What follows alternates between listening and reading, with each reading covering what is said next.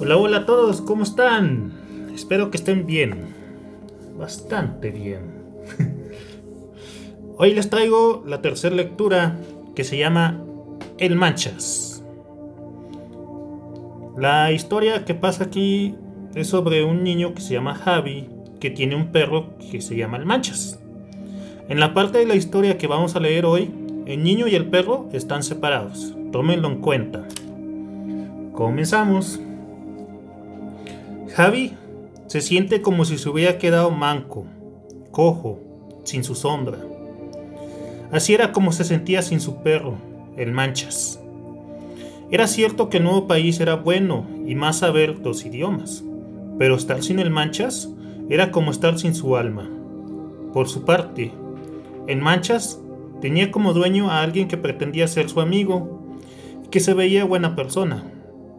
Aún así, el Manchas que estaba en un buen lugar, al menos con un espacio más grande que el que él tenía con Javi.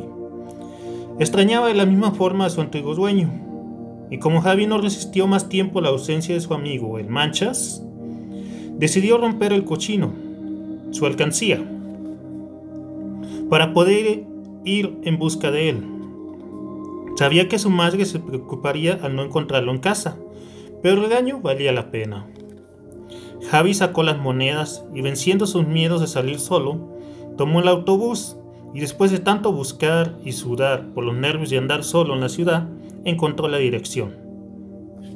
Al tocar la puerta, le abrió una señora que al verle el, aspecto tan cansado, le invitó a una limonada, pero el perro no le decía nada. Después de una gran insistencia por parte de Javi, la señora le dijo que, en efecto, su hijo había tenido al perro, pero que lo había vendido. Mientras tanto, el Manchas, después de haber bebido un poco de agua para aguantar el viaje, decidió escapar de su actual dueño, por bueno que fuera. El Manchas no hallaba una salida. No, al menos, la que lo obligaba a pasar por unos perros igual o más furiosos que él. Corrió y corrió y saltó la cerca. Pero al hacerlo, su pata se lastimó. La ciudad parecía muy grande. Javi fue a buscar al nuevo dueño. El señor lo vio y reconoció por quién venía, pero desgraciadamente el Manchas ya no estaba. Tanto viaje para nada. El teléfono sonó al principio la tristeza no permitió a Javi poner atención a la llamada, pero pronto entendió que quien llamaba era su mamá. Muerto de miedo y tristeza comenzó a llorar y escuchó lo que su madre le dijo. Hijo, el susto que me has dado. No debiste marcharte así, sin avisarme.